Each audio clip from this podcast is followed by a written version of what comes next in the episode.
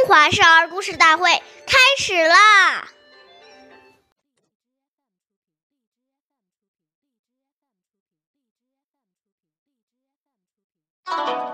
岁月易流逝，故事永流传。大家好，我是中华少儿故事大会讲述人张冰雨。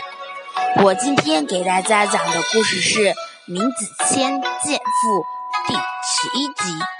闵子骞是孔子的学生，小时候经常受继母的虐待。冬天到了，继母的两个儿子穿的都是棉衣，而闵子骞穿的却是芦花做的棉衣。有一天，父亲刚从外面回来。见到正在干活的闵子骞，冻得发抖，而另两个孩子却面色红润。父亲很生气，以为闵子骞偷懒，就用鞭子打他。鞭子把棉衣抽破了，露出了散乱的芦花。父亲明白了真相，要把继母赶走。闵子骞跪在地上哀求父亲，说：“现在只有我一人受冻，母亲走了，我们兄弟三人都会孤单的。”父亲听他说的有道理，最终打消了赶走继母的念头。下面有请故事大会导师王老师为我们解析这段小故事，掌声有请。好，听众朋友，大家好，我是王老师。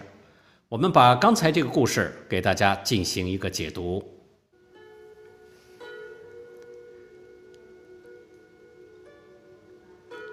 闵子骞是一个有孝心的人，有孝心的人是不忍心陷父母于不义的，纵然遭到责打、虐待，也无怨无悔，不能使父母一错再错。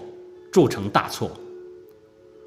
无论我们规劝谁，都要建立在对方对我们有很深信任的基础之上，而这个信任绝对不是凭空而来的。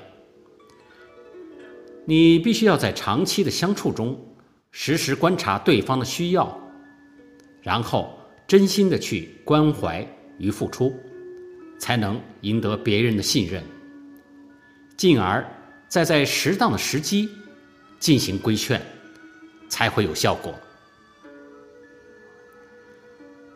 谢谢大家的收听，我们下期节目再见，我是王老师。